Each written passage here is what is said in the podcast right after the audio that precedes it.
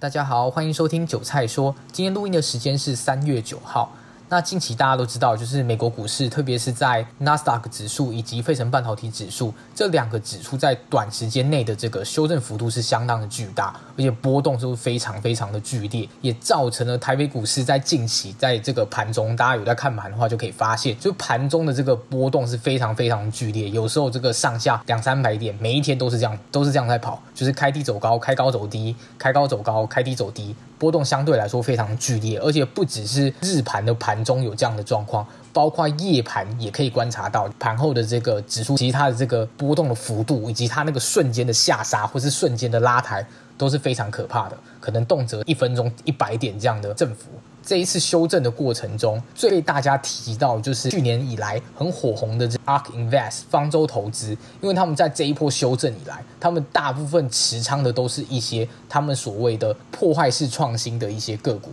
那最主要的持仓所谓可能就是特斯拉，那特斯拉这一整波也大概从接近九百块一次修正到了剩下五百多块，也造成了 ARK Invest 也在股价上面有大幅度的一个修正。那也是在 ETF 里面，因为它投资标的的选择关系，也造成这档 ETF 它的波动其实相当大。那因为这样一个比较大的一个修正，也造成了可能有资这一档 ETF 的投资人不安，所以呢，他们的执行长 Cathie Wood 也在上周有发布了一个影片，在 YouTube 上，它的标题是这样写的：波动怀疑散户，然后跟机构投资人之间的差别。那首先呢，他一开始就提到，他们这间公司所对于他们筛选标的的最低预期回报率，都是以五年为一个基准，也就是说。他们在告诉他们 ETF 的投资人说，他们所看的都是五年为一个基准，所以呢，你不能用短期的涨跌去评断这家是他们 ETF 的选股能力。所以呢，他们每五年的最低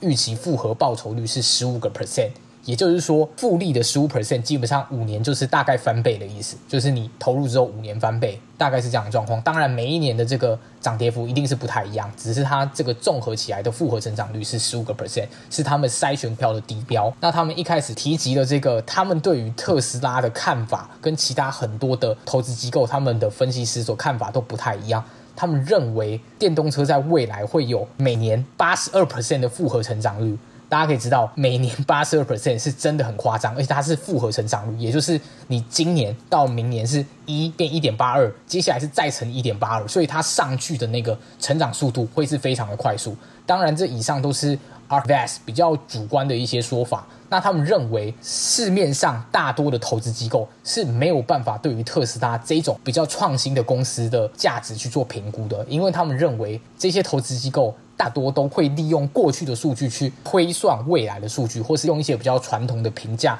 PE 比或是这个营收比之类的比较传统的方式去推估它的价值。但他认为他们的这个 ARK Invest 里面的这些研究员分析师都是跨领域的，所以呢，他们能够比较有效的单纯以未来的预期判断说这一家公司的价值。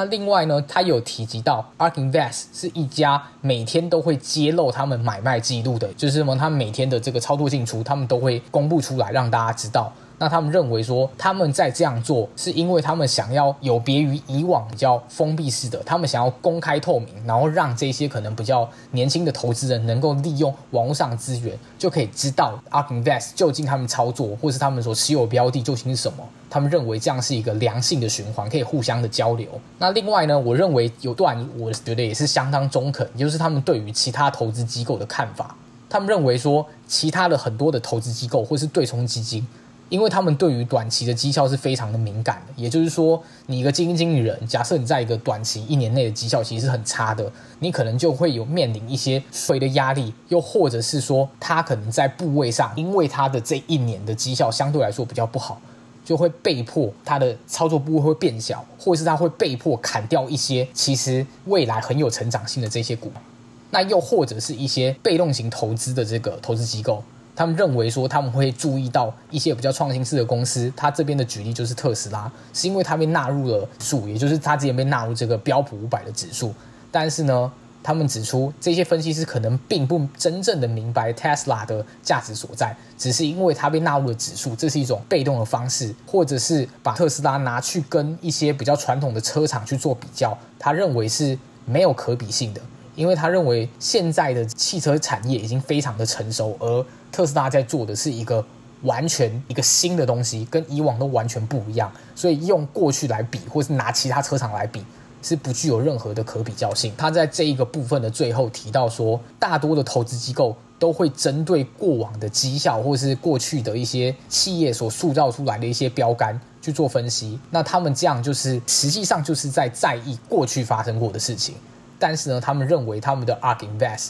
是注重于未来这个公司的发展以及。任何转型的一些研究，那他们认为这样的一个绩效的限制，对于这些机构投资人会造成他们在这个职业上操作的很大的一个限制，所以他们认为他们 ARK Invest 是在做跟大多数的投资机构不一样的东西，因为他们不会去被这个短期内的报酬或是绩效去限制他们的选股或是买卖的策略，当然还是会有一部分的影响，但是他们认为影响不会有其他的这些投资机构那么的巨大。那最后来聊聊他们在这边影片中提及他们对于股票市场的看法。他们认为成长股以及价值股本身是没有办法被并存的，也他们的意思其实就是说，其实成长股跟价值股之间这个股价涨跌之间的相关系数会是负的，当然不会到负一，不是完全的负相关，但是两者在这个资金上会造成一些排挤的效应，所以呢，他们认为这两个是无法并存。那就是说，当市场上有固定的资金量。